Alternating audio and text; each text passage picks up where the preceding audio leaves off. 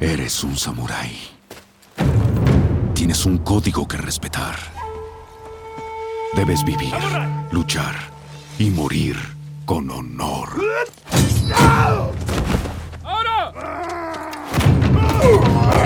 Si te desvías del camino, ¿en qué te convertirás?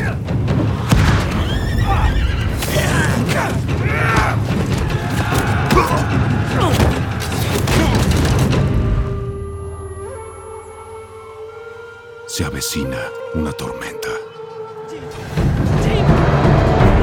Te damos la bienvenida a Ghost of Tsushima, el podcast dedicado al nuevo juego Sucker Punch Productions, exclusivo de PlayStation y que ya podés conseguir en tiendas físicas y digitales. Mi nombre es Sebastián Dinardo y voy a ser tu guía a lo largo de los próximos 5 episodios en los que vamos a viajar a Japón a fines del siglo XIII. En la isla de Tsushima vamos a encontrar a Jin Sakai y vamos a seguir sus pasos con respeto, con coraje y como corresponde a todo buen samurái, con honor.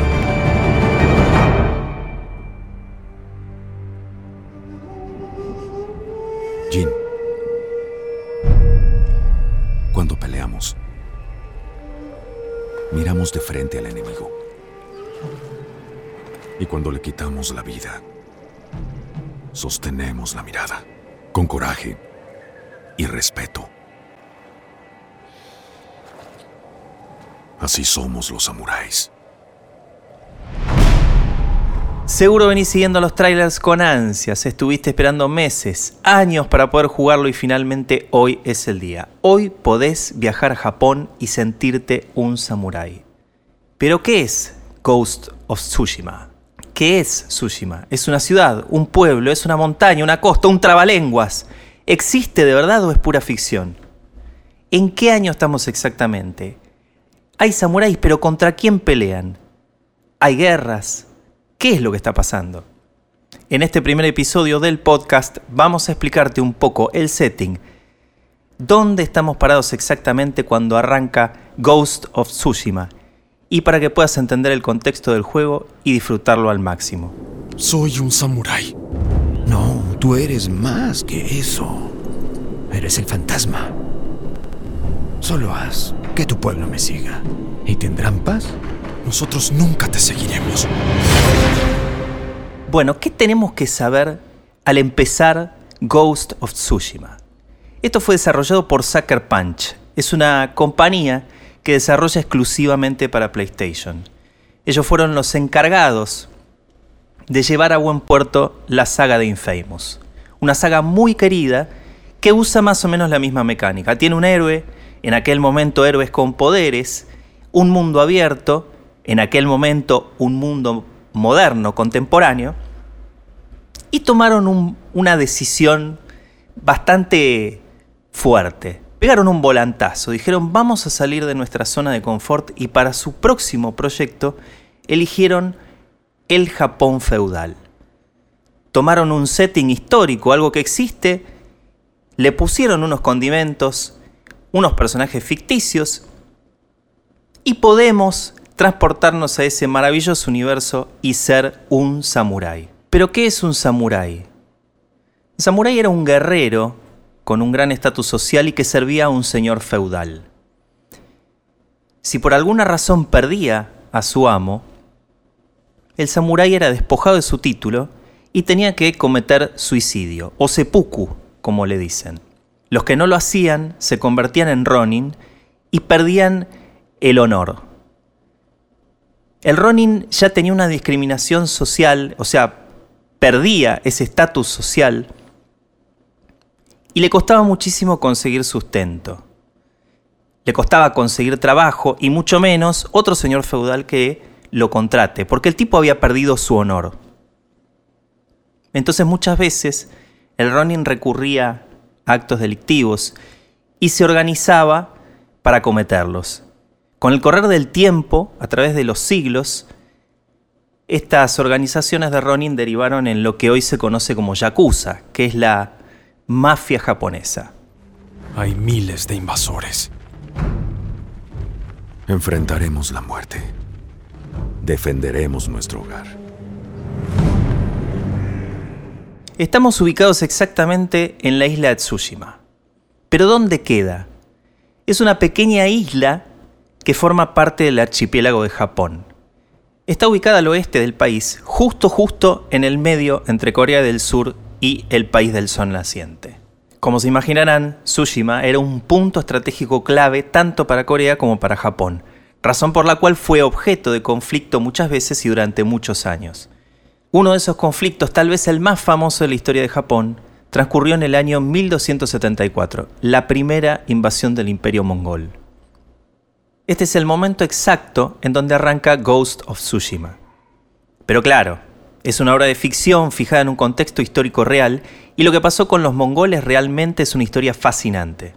En ese momento el imperio mongol era imparable y tenían fama de ser invencibles.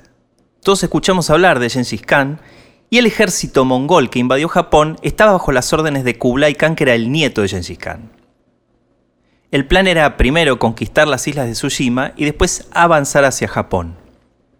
Los japoneses estaban listos para defender la costa, pero la furia y experiencia mongola era difícil de rechazar, además del poderío armamentístico que traían con ellos. Pero para el anochecer, la madre naturaleza hizo su parte y una terrible tormenta destruyó toda la embarcación atacante, concluyendo con la invasión. Pero la cosa no terminó ahí, porque en el año 1281 los mongoles hicieron un segundo intento de conquista. Pero para eso tenemos a alguien experto en historia japonesa. Vamos a hablar con Jonathan López Vera, historiador catalán, doctor en historia japonesa y autor de Historia de los Samuráis. Hola Jonathan, Gracias por estar con nosotros, gracias por acompañarnos en este viaje y por desandarnos un poco en este recorrido explicándonos un poco acerca de la historia del Japón feudal y del significado o el origen del samurái. Y la pregunta era, ¿cuál es el origen del samurái? Bueno, el origen en un principio es el mismo que, el guerrero de cualquier otro lugar del mundo, de cualquier otra cultura, ¿no? Pues los cazadores, nuevamente, se acaban reconvirtiendo en, guerreros cuando o bien tienen que arrebatarle algo a otro grupo, a otro pueblo, a otra tribu, o bien tienen que defenderlo, ¿no? Entonces, eh, aquellos que son más aptos para la caza, pues son también los que son en teoría más aptos para la, para la lucha. Entonces, en un principio nacen como en cualquier lugar. Lo que sucede es que después, bueno, por, debido a las características bastante peculiares de la sociedad japonesa de en torno al siglo IX, siglo X, pero claro, es difícil decir cuándo empiezan, ¿no? No, es, no hay un día concreto. Eh, pues entonces ya van apareciendo esas características eh, propias de lo que entendemos como un samurái, un tipo de guerrero muy, muy concreto de, la, de esa sociedad y de esa historia japonesa. Y cuando uno piensa en el samurái, ¿no? Se imagina ese guerrero con armadura, con katana, mm. con todo el honor. ¿Eran los samuráis realmente como nos cuentan estas historias o, nos estamos equivocando?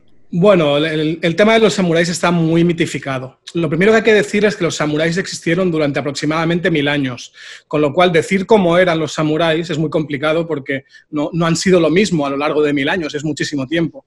Entonces siempre tenemos un poco por cercanía tenemos la imagen de la última época de los samuráis. Los samuráis dejaron de existir a finales del siglo XIX, que no hace tanto tiempo. Entonces, claro, la idea de esos últimos años es la que nos condiciona la forma de pensar de toda la historia de los samuráis. Y hay que tener en cuenta que los últimos dos siglos, dos siglos y medio de los samuráis, aunque eran guerreros, en Japón ya no había guerras con lo cual eran guerreros eh, que no iban a la guerra y que se dedicaban a otras tareas, y parte de lo que ellos mismos hicieron fue reescribir y, redecorar un poco el pasado samurái, un poco parecido a los caballeros medievales de la historia de, Europa, por ejemplo. ¿no?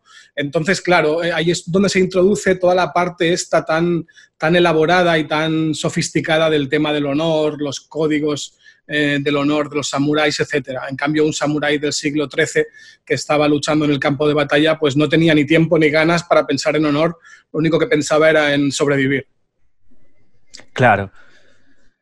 En, Ghost of Tsushima, el, juego del que estamos hablando, se plantea un poco una contraposición entre el honor del samurái, que combate más de frente, y el ninja que ataca como escondidas. ¿Esto era realmente así? ¿Eran, ¿Eran prácticas opuestas? Bueno, es que lo primero que hay que decir, y como historiador, aunque sé que em, me toca el papel de aguar la fiesta, em, los ninjas realmente no existieron en la historia japonesa.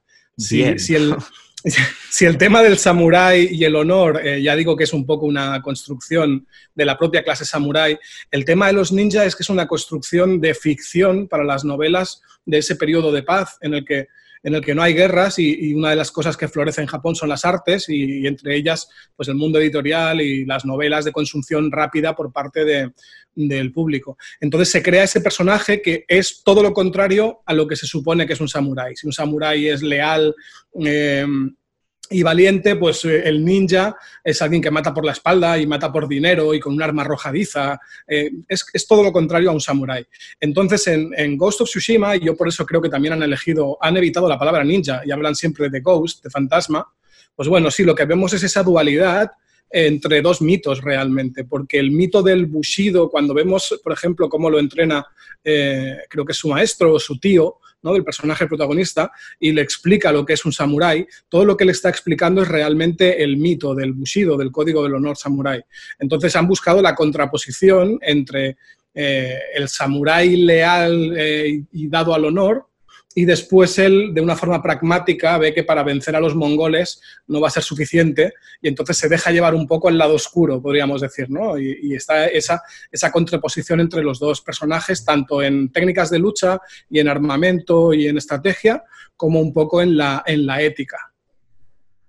Acabas de romper mi corazón fílmico porque me estoy enterando que los ninjas, o sea, yo, crecí viendo películas de ninjas, tiraban no, yo También pero, pero igual, que, igual que se puede ser fan de Star Wars y sabemos que no es real, pues no pasa nada por ser fan de los ninjas. Lo que sucede es que como después eh, el tema de los ninjas dio lugar a un arte marcial, que es el ninjutsu, y que es tan válida y respetable como cualquier otra arte marcial, pues se ha vestido un poco ese mito como de una legitimidad histórica de la que realmente carece. En la época de guerras en Japón había, había espías, claro, y había asesinos, pero es que espías y asesinos los hay en todos los ejércitos de toda la historia de todo el planeta.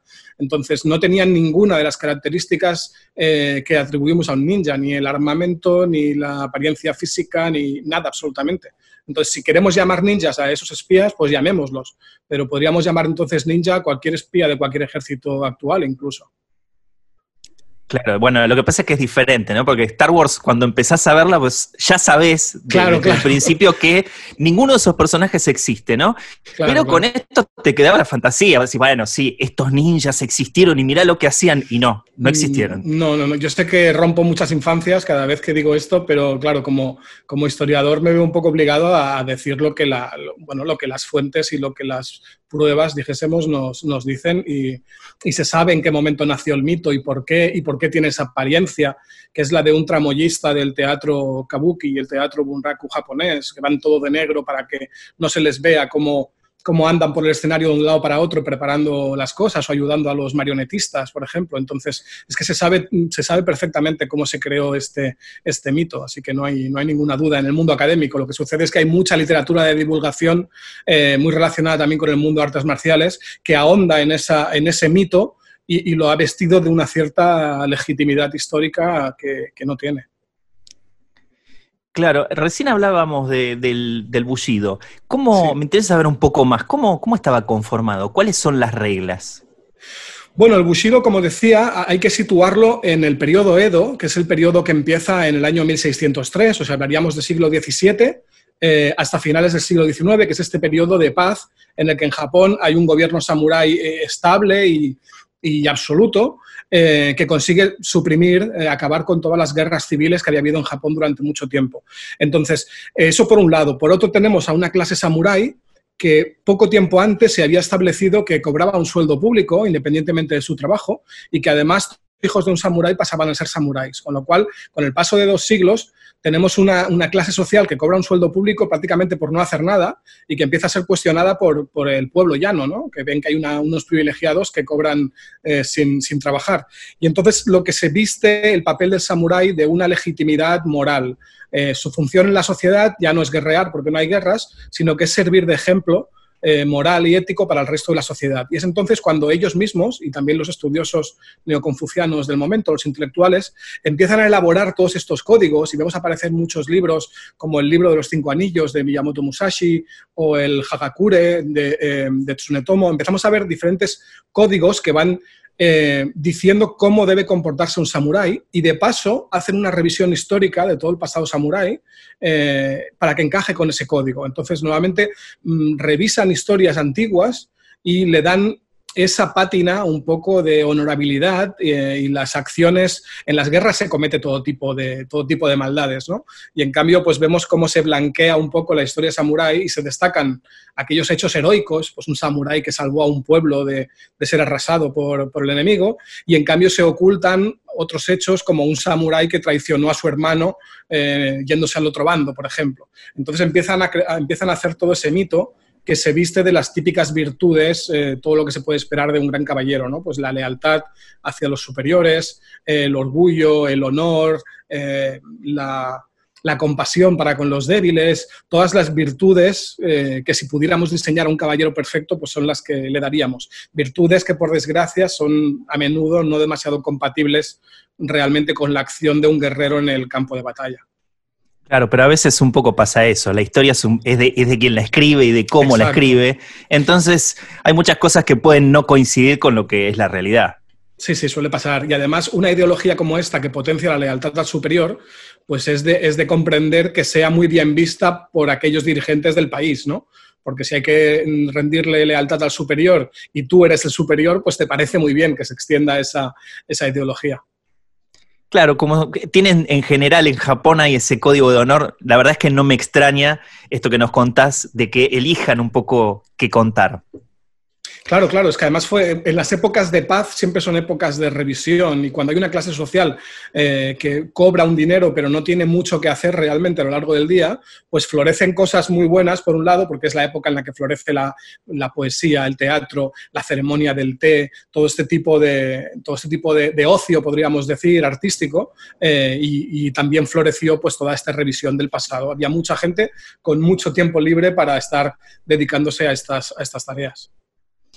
En el caso de, Ghost of Tsushima, vemos el samurái portando un daisho, katana, o sea, súper mm. equipado. ¿Era este el equipamiento estándar de la época?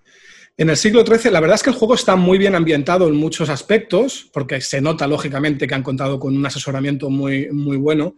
Em, y entonces nos encontramos con algunas cosas que no encajan con ese siglo XIII, porque realmente siempre que pensamos en samuráis, la mayoría de videojuegos, películas, etcétera, casi siempre están situados o en el siglo XVI o ya el siglo XIX, por ejemplo, hacia el final de los samuráis. En cambio, aquí han sido muy valientes realmente y han elegido un tema del siglo XIII, eh, que hay muchas cosas que son diferentes. Entonces, hay muchas que las han retratado tal y como eran y otras que yo creo que han hecho la decisión consciente de salirse un poco de la historia en beneficio de, bueno, de la espectacularidad. Entonces, una de ellas es el uso de la katana. La katana realmente en el siglo XIII aún no se utilizaba. Lo que utilizaban es una espada muy parecida, es como una katana un poquito más larga, que es el tachi, y que la diferencia visual rápido, por lo que se identifica rápidamente, es porque va, colocada en la cintura, también en el lado izquierdo, pero al revés. Si la katana va con el filo hacia arriba, y vemos una forma como si fuera una, sonrisa invertida, podríamos decir, ¿no? El tachi va colgando del cinturón en lugar de, atravesada en el cinturón y va eh, con el filo hacia abajo. Entonces, yo creo que sencillamente ellos saben perfectamente que en el siglo XIII se utilizaba el tachi y no la katana, pero eh, la mayoría de público, si ve un videojuego de samuráis, lo que quiere y lo que está esperando es la katana. Y quizá no habrían visto bien, no habrían acabado de, habrían pensado incluso que era un fallo cuando realmente de, forma histórica es correcto. Entonces yo siempre digo que es un videojuego y lo primero que tiene que ser es divertido y no es un libro de historia. Si en un libro de historia alguien hablase de la katana en el siglo XIII, entonces yo como historiador lo criticaría. Pero es un videojuego y lo primero que tiene que hacer es entretener y divertir. Y pese a todo esto que digo, realmente está muy bien ambientado. Hay muchas cosas de las que hemos podido ver, que no son muchas en, en los gameplays y trailers, hay muchas cosas que están muy bien ambientado y no es fácil porque, como digo, el siglo XIII eh, queda un poco fuera de, lo que se conoce más sobre los samuráis. Claro, también me parece que el estudio eh, un poco lo que hace es saltar entre la realidad y el fanatismo por el cine eh, de Kurosawa, por ejemplo. Me parece que buscan ese término medio para tratar de entretener a la gente y de darle lo que, lo que espera. Claro, y es, lo, y es lo que tienen que hacer. Es que es un, es un, videojuego. He visto que hay la opción, por ejemplo, de jugar en un modo en blanco y negro y con, como con película vieja, ¿no? Con grano, al estilo de las primeras películas de, de Kurosawa, de Yojimbo y todas estas. Y me parece fantástico. Para, habrá mucha gente, yo casi me incluyo, que, que preferiríamos jugar de esa forma, al menos al, al, principio, para disfrutar de esa, de esa novedad, ¿no? de esa originalidad que le han querido dar. Claro.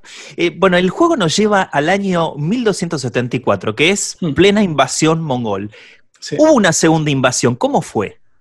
Hubo una segunda en el 81, en la que también pasaron por Tsushima. Claro, hay que tener claro que Tsushima es una, pequeña isla que está situada a medio camino entre lo que es las islas principales de Japón, pertenece a Japón, pero está a medio camino, eh, y Corea, está solo a 50 kilómetros de Corea. Entonces, eh, Tsushima eh, es, básicamente un medio defensivo para en caso de que viniera una, una, invasión desde el continente, porque está a las puertas. Entonces, cuando hubo este primer intento en el 74, fueron el primer lugar por el que pasaron este, esta unión de mongoles y coreanos, porque eran unos 15.000 mongoles y unos 10.000 coreanos que atacaron esta primera vez en Japón. Y realmente en Tsushima la batalla duró un día y se quedaron ocho días más allí antes de seguir avanzando hacia, hacia lo que es el Japón principal, podríamos decir.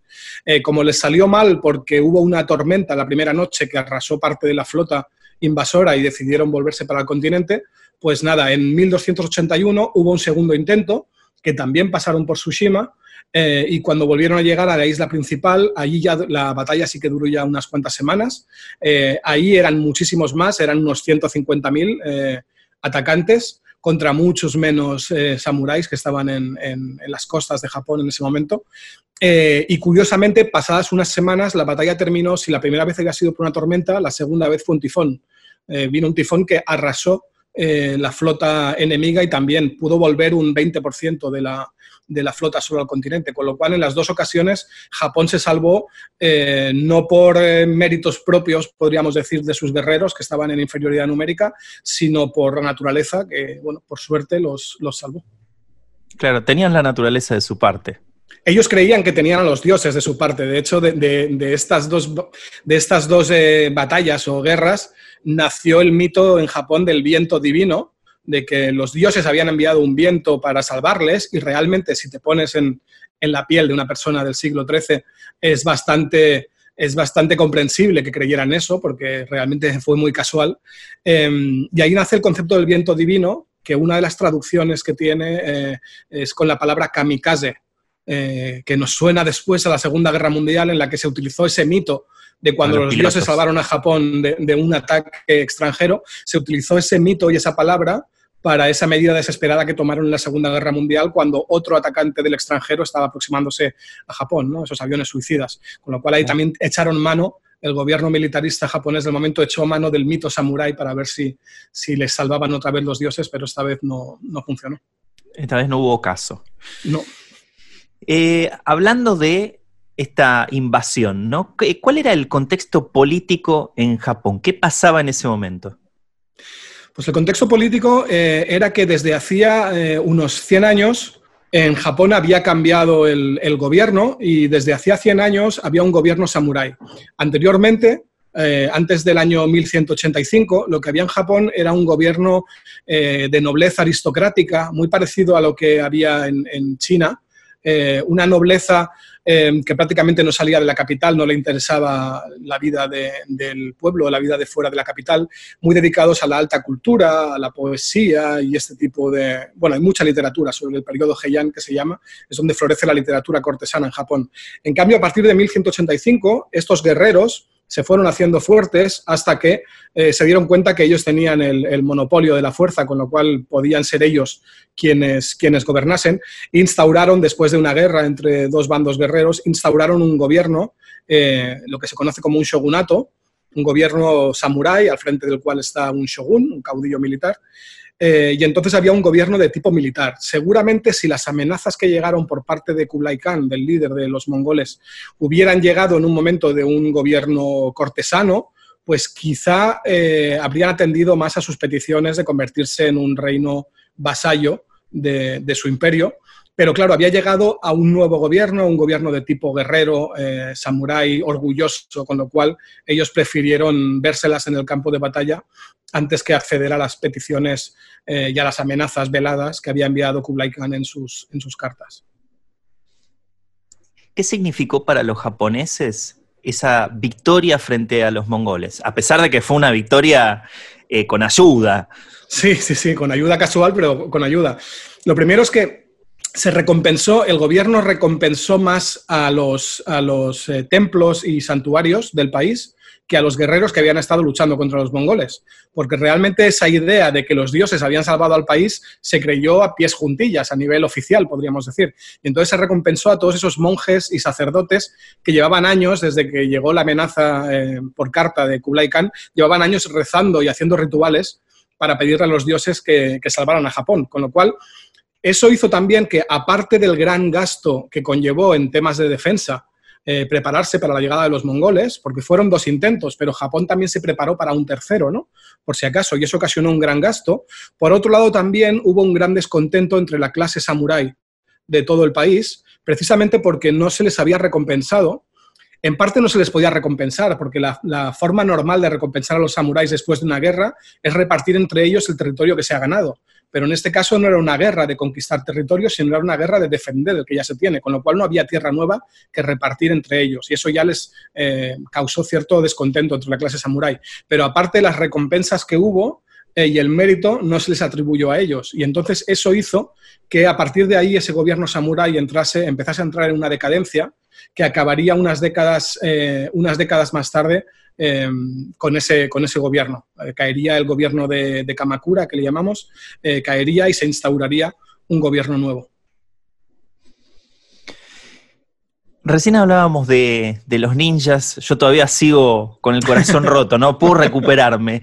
Eh, y, y vos es que nos, preguntamos un poco de dónde nace ese, mito popular. O sea, porque de algún lugar tiene que haber partido. Si no existió, algo tiene que haber disparado. Sí, sí, sí. Hay, por ejemplo, eh, en la época de, guerras civiles de, Japón, que fue desde mitad finales del siglo XV a mitad finales del siglo XVI, fue más o menos un, siglo, eh, todo el territorio estaba dividido en diferentes feudos que pertenecían todos a un gran señor samurái.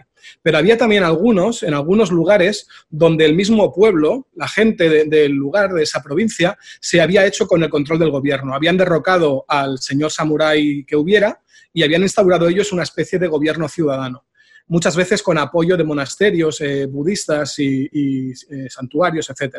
Entonces, hubo en algunas provincias, eh, concretamente en la provincia de Iga, que estaría donde actualmente es hoy en día la prefectura de Mie, en el centro del, país, una provincia muy pequeña, con un territorio muy abrupto en el que los caminos eran estrechos y entre el bosque, y en esta provincia hubo uno de estos grupos ciudadanos compuestos por de todo, eh, campesinos, monjes, samuráis de bajo rango, que se organizaron y lo que hacían en ese territorio cuando algún señor samurái intentaba conquistarlo era hacer una guerra de guerrillas. Ellos conocían mucho mejor el territorio que los invasores y aprovechaban la orografía del terreno para hacer guerra de guerrillas y así se fueron salvando de algunos ataques y se fueron haciendo un nombre en el país como una pequeña leyenda de estos guerrilleros de la provincia de, Iga. Finalmente cayeron, hubo un señor eh, que atacó con un ejército muy, muy, muy superior, para, no solo para derrotarlos, sino para aplastarlos.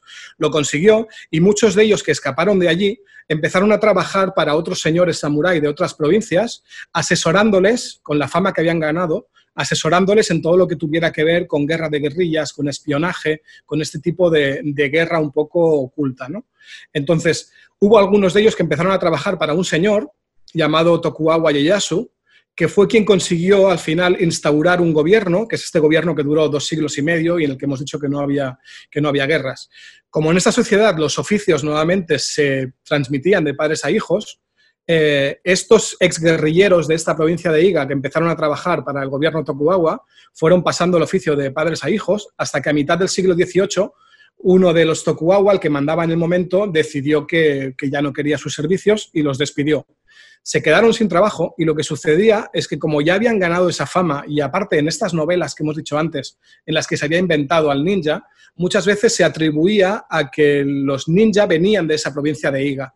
O sea, se había ligado la historia de esos guerrilleros eh, con el mito ninja, ¿no? Entonces, ellos decidieron aprovechar que ya tenían la campaña publicitaria hecha para abrir escuelas de artes marciales en las que enseñar esas artes supuestas de los ninjas. Y ahí es donde apareció el ninjutsu y donde se acabó de mezclar la ficción con la realidad, con el mito de esta provincia de Iga, que hoy en día, aunque la provincia no existe, la prefectura a la que pertenece, que es la prefectura de Mie, tiene una universidad en la que se pueden estudiar estudios ninja. Lo están aprovechando eh, mucho para el, para el turismo, entonces se sigue fomentando todavía por motivos eh, de propaganda y de, turismo, se sigue fomentando todavía esa semi o pseudo veracidad histórica del, tema. Pero, como decimos, aunque hay puntos eh, de donde viene el mito, no hay que olvidar que es, eso, es un, es un mito.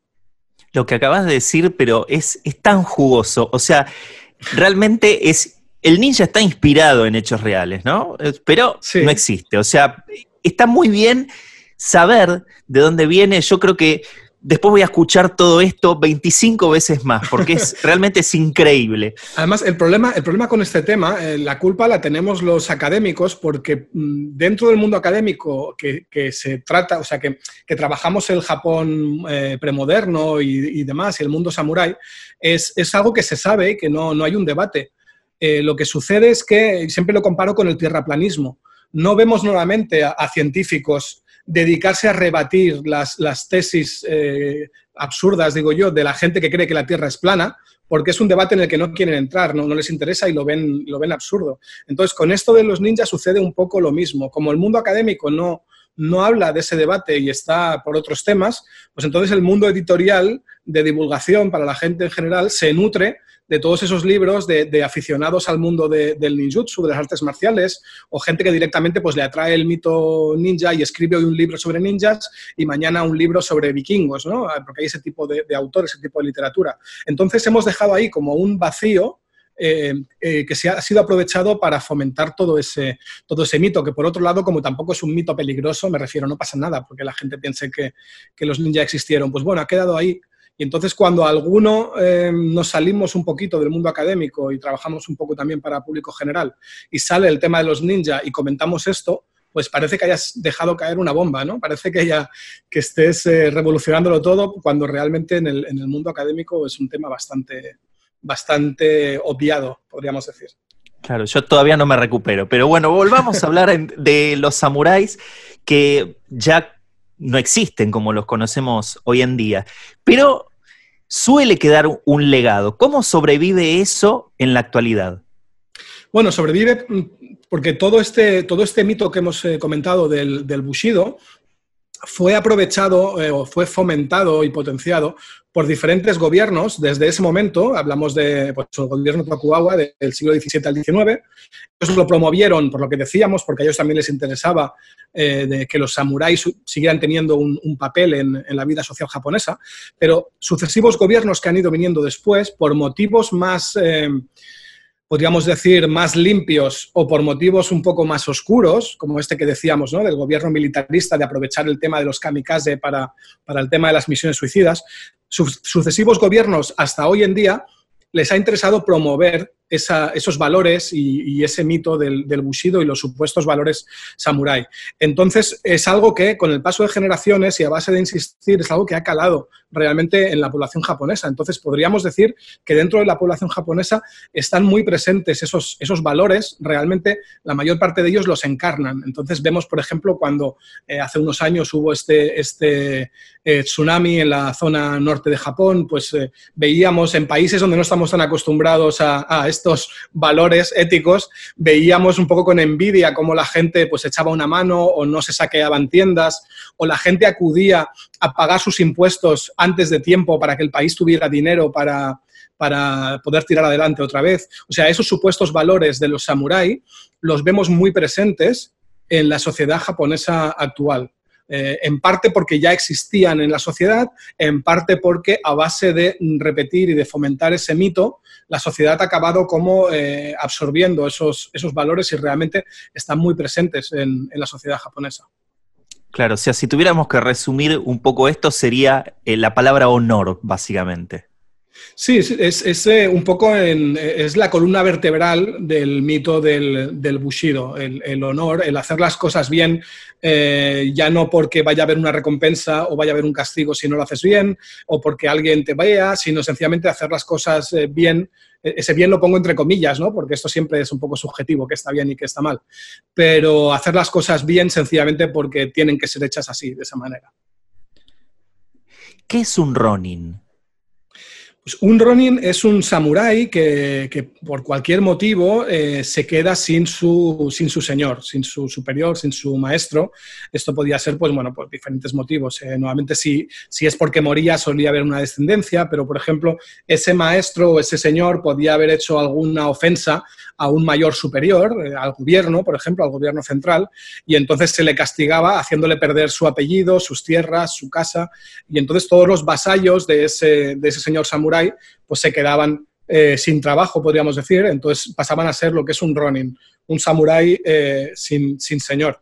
Muchos de ellos sencillamente pues iban a ver a otro señor y le pedían entrar a su servicio y otros, también habría que ver en qué época, porque como decimos, la, historia samurái es muy larga, pero otros se dedicaban sencillamente a vagar eh, por, el país, por diferentes sitios del país, algunos de ellos para hacer el bien, se dedicaban, pues como eran una clase social instruida, pues algunos se reconvertían a, maestros de, escuela, podríamos decir, otros se podían convertir a monjes y también había algunos pues que se daban al, bandolerismo o, como guardaespaldas o acababan metidos en mil aventuras. También es una figura que ha dado mucho de sí eh, a nivel literario, porque está claro que un, guerrero que va vagando por el país es solitario, es una figura muy romántica que se presta a que se encuentre con mil aventuras aquí y allá, eh, así que también ha sido una figura muy, muy potenciada por la ficción, pero esta sí basada en un, en un hecho real.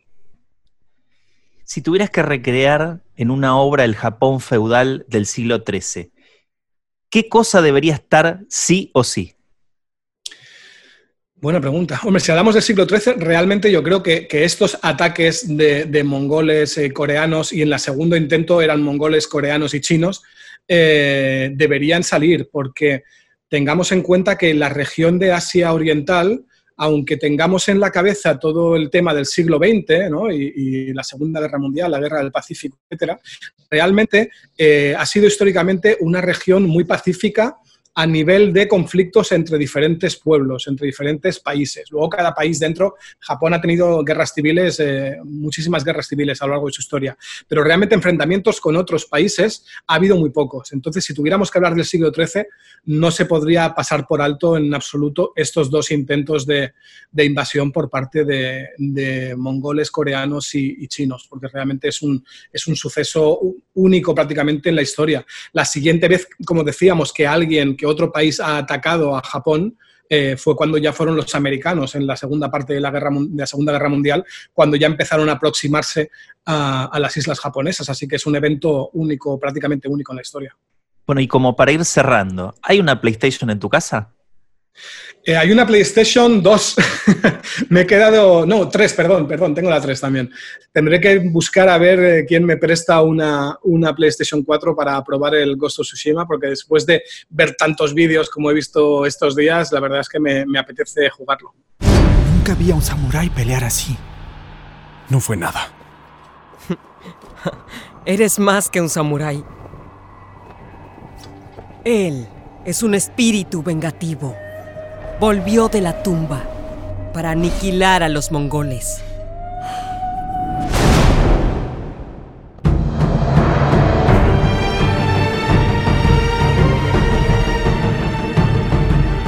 Ghost of Tsushima, el podcast es una producción original de Posta, presentada por PlayStation. Conseguí tu juego físico o digital y suscríbete para escucharnos todas las semanas en Spotify, Apple Podcast y tu app de podcast favorita. Yo soy Sebastián Dinardo y nos reencontramos en el próximo episodio.